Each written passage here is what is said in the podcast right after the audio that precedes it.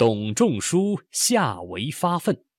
西汉时代著名的唯心主义哲学家、经文经学大师董仲舒，出生在广川，也就是今天的河北枣强县广川镇。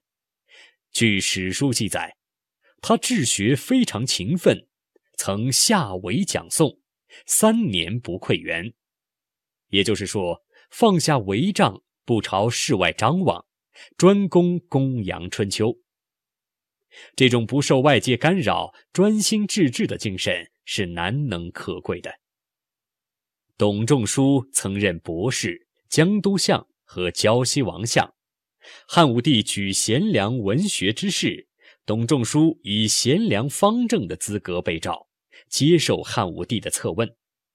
他从天人感应说出发，建议罢黜百家，独尊儒术，并提出了一套巩固和加强封建政权的理论和主张，为汉武帝所采纳，开此后两千余年封建社会以儒学为正统的先声。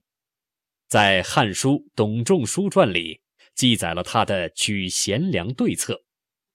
他是儒家思想的主要代表人物之一，当时学术界以及史书把他的地位抬得很高，甚至与文王、孔子相提并论，可谓推崇备至。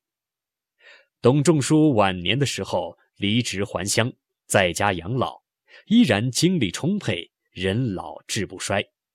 他一直不问家产田业，专以修学著书为事。著有《春秋繁露》，可能经后人复议修改，及《董子文集》。